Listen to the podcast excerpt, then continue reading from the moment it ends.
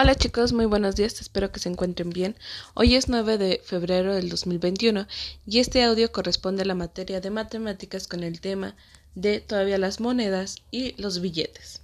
Para esta ocasión es la actividad número 3 que vamos a estar trabajando que habla sobre la resolución de problemas en el cual yo les envío algunos datos de unas prendas que sus mamás les van a estar mencionando.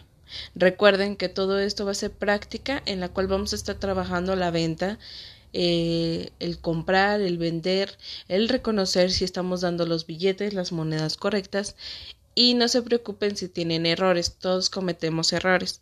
Lo vamos a ir trabajando de poquito en poquito eh, hasta que lo vayan identificando de una mejor manera.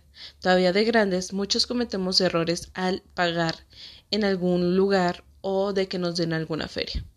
Entonces, ustedes se van a volver expertos con tantas actividades eh, dinámicas que vamos a estar realizando de venta compra.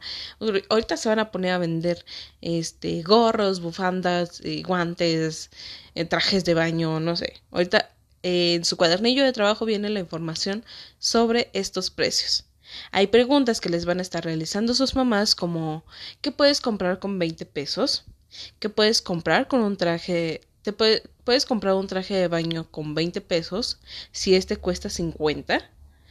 Puedes comprar un gorro y una bufanda con 50 pesos. ¿Cuánto dinero te devolverán de cambio en caso del anterior? ¿Qué tienes que hacer? Pues identificar cuánto tendrías que gastar entre un gorro y una bufanda, que cada, el gorro cuesta 30, la bufanda cuesta 10, cuánto sería sería tanto, si estoy pagando con uno de 50, cuánto me sobra, eh, etcétera, etcétera. Son algunas preguntitas y las pueden ir adecuando, señoras, también si tienen eh, alguna cuestión ahí.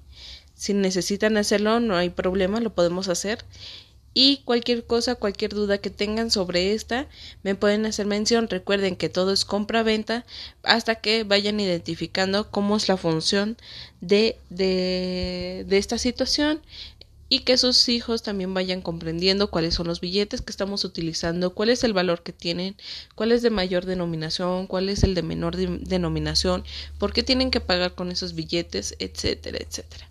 ¿Sale?